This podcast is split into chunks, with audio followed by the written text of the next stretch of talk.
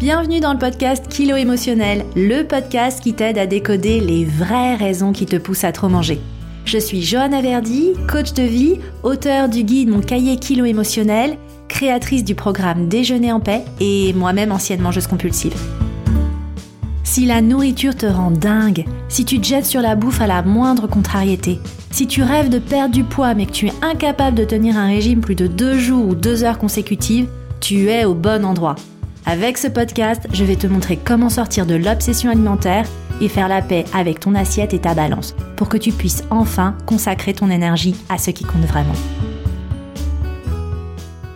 Hello et bienvenue dans ce nouvel épisode. Alors j'ai décidé que le podcast allait t'accompagner tout l'été et je te prépare une série d'épisodes consacrés spécifiquement à la relation à la nourriture et à la relation au corps pendant la période estivale.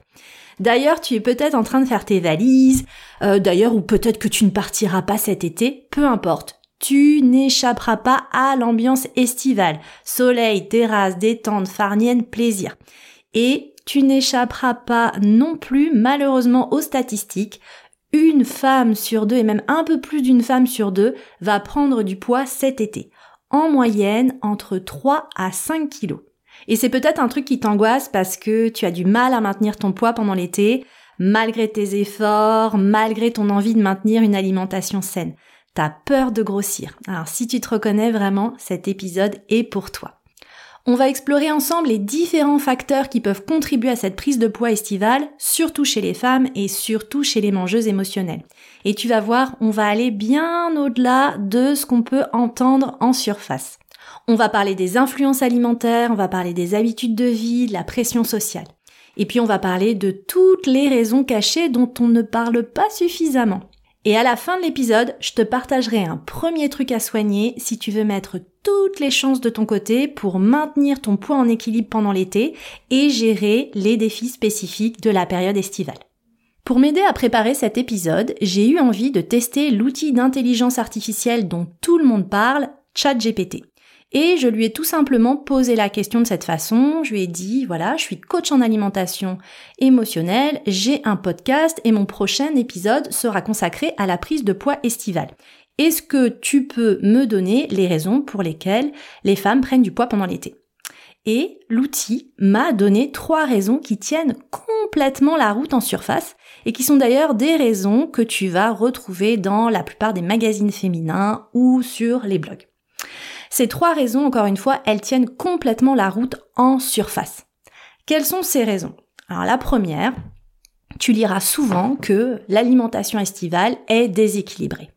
Hein, c'est pas faux, hein, c'est vrai que l'été, t'enchaînes les apéros, les barbecues, tu manges des glaces, tu bois des boissons sucrées, t'as des repas qui sont plutôt pris à l'extérieur. Bref, des repas plus riches en calories. C'est vrai aussi que t'as tendance à boire plus d'alcool, des cocktails, bières, soda, apéros, et ça c'est aussi chargé en calories. Tu liras aussi souvent que euh, on a tendance à relâcher ses habitudes saines parce qu'on veut profiter et que finalement les vacances, l'été, c'est une occasion de se détendre, de se laisser aller, de se faire plaisir avec des repas qui sont plus copieux et des aliments qui sont moins sains. Donc ça, c'est la première raison qui ressort en surface. Hein. L'alimentation estivale, elle serait déséquilibrée. La deuxième raison, le deuxième facteur qui est souvent listé, ce sont les fêtes et les célébrations. Bah c'est vrai que l'été t'enchaînes les événements sociaux, les réunions en tout genre, les sorties entre amis, que ce soit des mariages, des anniversaires, des célébrations de concours ou d'examens, des apéros entre amis ou des réunions de famille. Bah, en fait, les événements sociaux souvent ils s'enchaînent et ils peuvent entraîner une surconsommation d'aliments et de boissons caloriques. Alors on y va sur les repas copieux, les gâteaux, l'apéro, l'alcool, les desserts. Il y a beaucoup plus d'occasions pendant l'été et on peut se retrouver entraîné par les autres dans des choix qui ne sont pas forcément les plus sains. Et puis, le troisième facteur qu'on retrouve souvent, c'est que bah, l'été, on a tendance à lever le pied sur nos activités, notamment sur nos activités sportives, et on deviendrait plus sédentaire. Alors c'est vrai que pendant les vacances estivales, il y a certaines activités sportives qui s'arrêtent tout simplement. Hein. Si tu fais euh, par exemple du tennis ou euh, des sports collectifs, ben en fait euh, les cours s'arrêtent. Tu vas peut-être aller moins à la salle parce qu'il fait chaud, parce que c'est moins agréable, et t'es plus dans ta routine habituelle parce que tu veux passer plus de temps à te détendre, à lézarder sur un transat ou à travailler ton bronzage. Hein, puis globalement, il fait un peu trop chaud pour s'entraîner. Soit t'es en vacances et c'est pas ta priorité, soit t'as des horaires chargés et euh, bah, tes entraînements sautent. Donc tu vois, les trois facteurs que je viens de t'expliquer, j'ai envie de te dire, ils tiennent complètement la route en surface. Mais seulement en surface. Et moi aujourd'hui, ce que je voudrais t'apporter, c'est ma lecture de tout ça ma lecture d'ancienne mangeuse émotionnelle et ma lecture de coach qui accompagne aujourd'hui des centaines de femmes sur ce sujet. Moi, je pense que la réalité, elle est bien plus complexe que ça. Et ça, malheureusement, le, le chat GPT, il va pas encore être capable d'avoir cette granularité-là et cette analyse-là. Alors pour moi, la première vraie raison qui te fait prendre du poids pendant l'été, c'est finalement le retour de bâton. Le retour de bâton après des mois de privation et de contrôle permanent.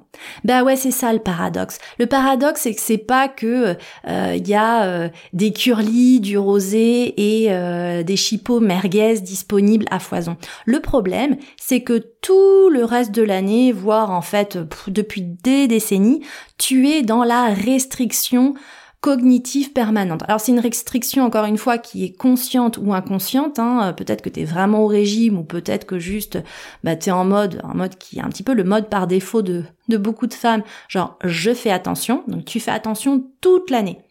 Et tout ça, c'est accentué en fait par la saisonnalité. Parce qu'avant l'été, il y a quoi? Il y a le sortir de l'hiver. Tu sors de l'hiver, euh, t'as pris euh, quelques kilos peut-être, euh, t'avais un bourrelet qui était euh, caché par tes cols roulés, et puis les températures se mettent progressivement à grimper, tu dois enlever tes gilets et tes cols roulés, et là tu te dis mince, mon corps, ça va pas tel qu'il est. Il faut que je le change, il faut que je perde du poids. Et puis la belle saison approche, va falloir que je découvre mes bras, euh, que je me mette en maillot de bain. Il faut que je prépare mon summer body. Et tout est fait évidemment en plus pour t'encourager à rentrer dans cette dynamique de perte de poids, notamment au printemps. Euh, l'industrie des régimes met tout en œuvre pour t'inciter à acheter euh, des programmes d'accompagnement, euh, des plans alimentaires, euh, des tisanes minceurs en tout genre, bref, tout est fait pour que tu accélères ton mode régime, qui est déjà de toute façon ton mode par défaut, mais vraiment au printemps et à l'approche de l'été, il y a eu une accélération de ta mentalité régime. Donc tu t'es peut-être mise à suivre toi-même un programme alimentaire, un programme sportif, tu t'es infligé plus de privations et t'es encore plus rentré dans cette logique des aliments autorisés et des aliments interdits avec vraiment cette logique de euh, il faut que je me contrôle, je suis une bête féroce qui sait pas se contrôler, donc si je fais pas attention, je vais devenir une baleine d'ici l'été. Et vraiment tout ça, c'est enraciné dans cette croyance que tu n'es pas acceptable tel que tu es. Tu as une mauvaise image de toi et de ton corps, euh, c'est inenvisageable d'accepter ton corps tel qu'il est, t'as trop honte, trop honte de le montrer en maillot de bain sur la plage, mon Dieu, quelle horreur. Donc résultat, t'as fait confiance encore une fois à d'autres pour te dire quoi manger, quand manger, à quelle fréquence et dans quelle quantité.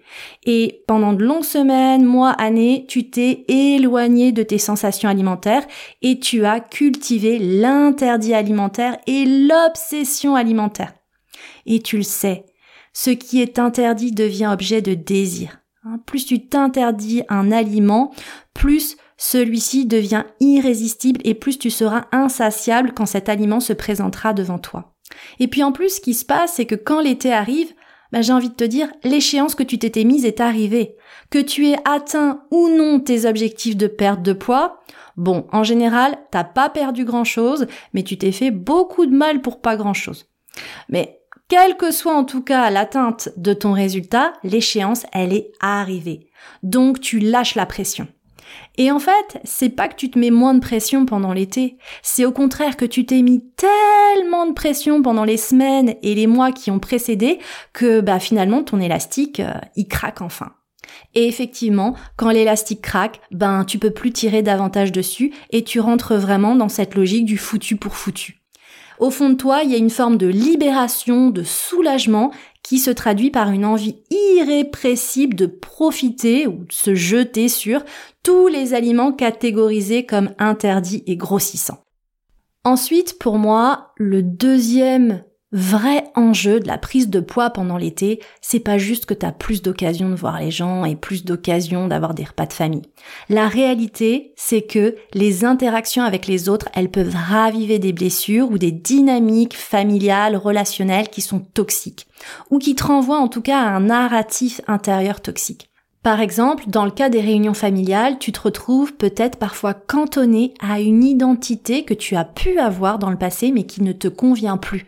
Euh, par exemple, tes parents t'infantilisent et ils continuent de s'immiscer dans ta vie et notamment dans ta façon d'élever tes enfants ou de gérer ton couple.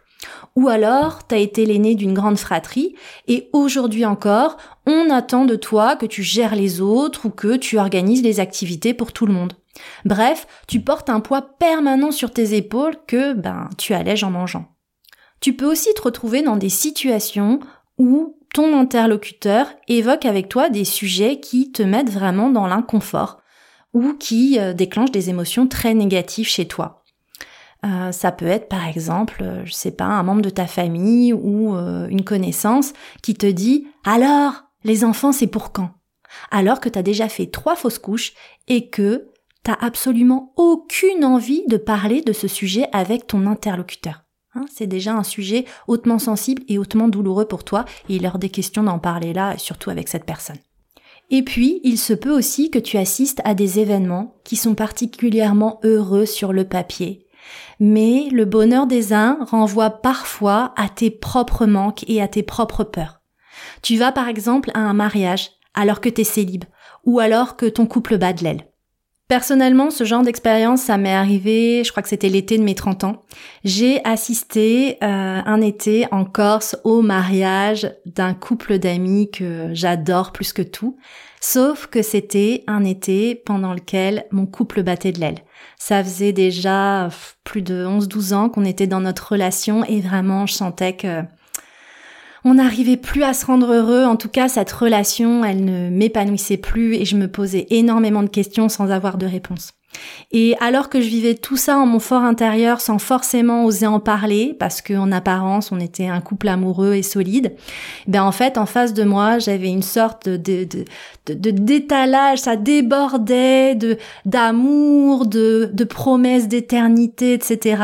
Et je sentais vraiment en moi une ambivalence et une contradiction. À la fois j'avais l'impression de ne plus croire à l'amour, d'être désabusée, et en même temps face à moi j'avais vraiment cette explosion de joie, de bonheur et d'amour.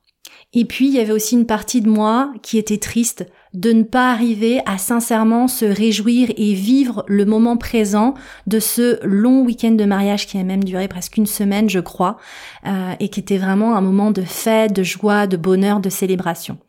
Et euh, je te cache pas que à cette époque-là, ben comment j'ai fait pour gérer?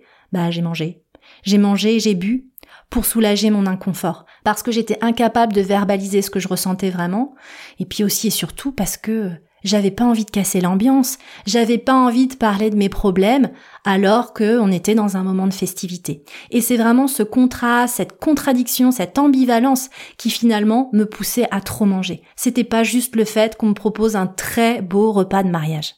Donc voilà, ne sois pas étonné si parfois tu manges sans savoir pourquoi. Il se peut parfois que tu sois juste en train de manger pour étouffer ce que tu ressens, surtout, encore une fois, si tu te sens coupable par rapport à tes amis ou à tes proches, parce que tu voudrais te réjouir sincèrement pour eux, mais simplement sur le moment c'est compliqué. Et ce qui se passe pour nous, les mangeuses émotionnelles, c'est que on est des grandes hypersensibles. J'ai fait d'ailleurs tout l'épisode 7 du podcast euh, sur l'hypersensibilité je t'invite à l'écouter si tu l'as pas déjà fait.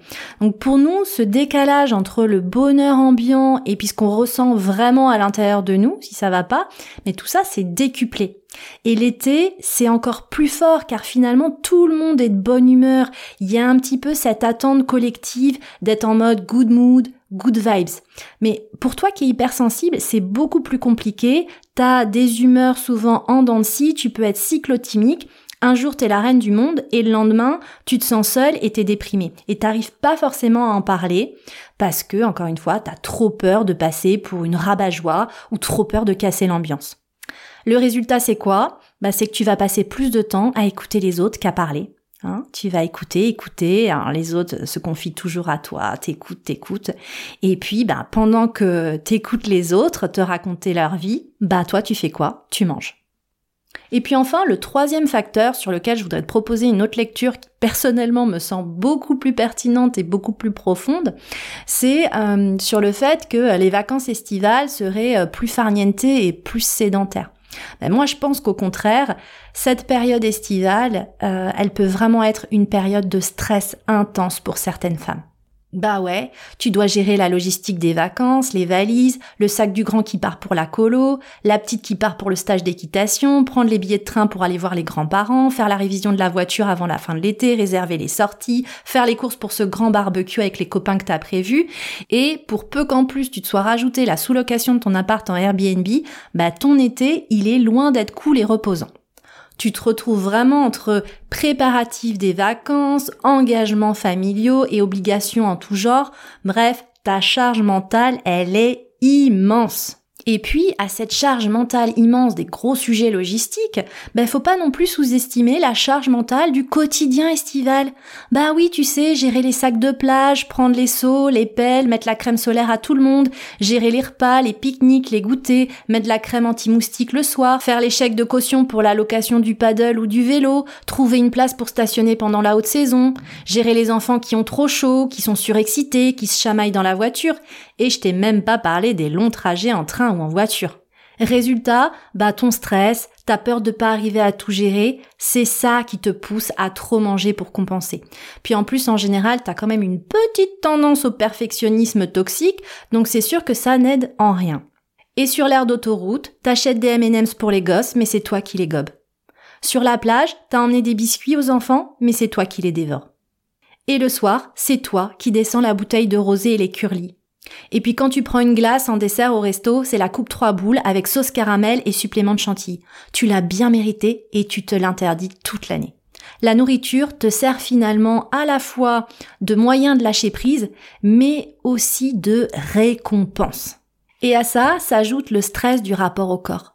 Parce que oui, pendant l'été, les corps se dénudent, tu te compares aux autres, t'as peur de grossir et t'aimes pas ton corps, donc à chaque fois que tu manges trop ou à chaque fois que tu manges des aliments interdits, au fond de toi, tu te rajoutes le stress de la culpabilité.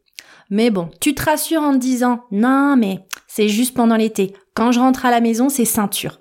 Mais sache qu'en faisant ça, tu accentues encore plus tes craquages parce que tu te conditionnes à perpétuer les mêmes erreurs. Déjà parce que tu instilles en toi l'idée que manger des curlis ou des glaces c'est mal, donc tu entretiens l'interdit et la restriction. Et ensuite parce que tu te mets dans la tête que tu peux faire ça jusqu'à telle date. Donc tant qu'à faire, ton subconscient, quand il entend parler d'une échéance, bah il y va franco parce qu'il se dit que bientôt il sera de nouveau privé, chose qu'il déteste. Bon, je te rassure, hein, à la rentrée, euh, il n'aimera pas être privé non plus. Donc, de toute façon, tes bonnes intentions formulées de cette façon, elles ne fonctionneront pas, elles seront contre-productives.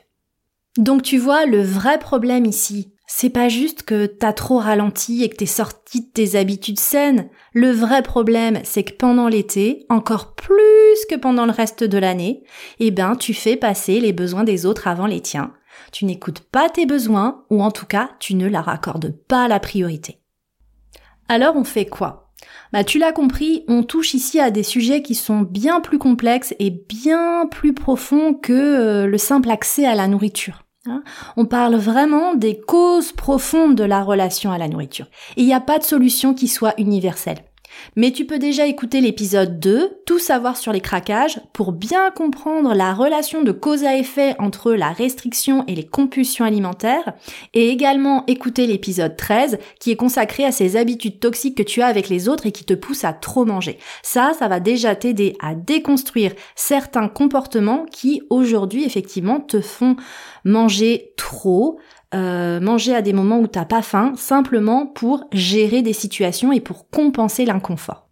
Et en tout cas, même s'il n'y a pas de solution universelle, il y a quand même un premier truc à soigner pour mettre toutes les chances de ton côté pour gérer les défis non pas alimentaires, mais les défis émotionnels et relationnels et situationnels que tu vas rencontrer pendant la période estivale. Cette première chose que tu vas pouvoir faire, c'est prendre soin de ton sommeil. Parce que oui, avec le changement d'heure pendant l'été, les soirées sont plus longues, il y a plus d'activités nocturnes, hello les feux d'artifice du 14 juillet du 15 août, et tu peux avoir tendance à sacrifier tes heures de sommeil. Et tu le sais, le manque de sommeil, c'est pas bon pour ton poids. C'est pas bon pour ton poids parce que ça ralentit le métabolisme, parce que quand tu manques de sommeil, ça va complètement déréguler les hormones qui régulent la faim et la satiété, et ça va vraiment entraîner une augmentation de ton appétit et une tendance à manger davantage, ce qui peut évidemment contribuer à une prise de poids. Quand t'es fatigué, bah tu vas naturellement manger plus, pour t'apporter le coup de boost dont tu as besoin face à la fatigue. Puis évidemment, ce qui apporte le plus d'énergie, ben, c'est plutôt le sucre, c'est plutôt euh, les aliments euh, riches en énergie, riches en calories.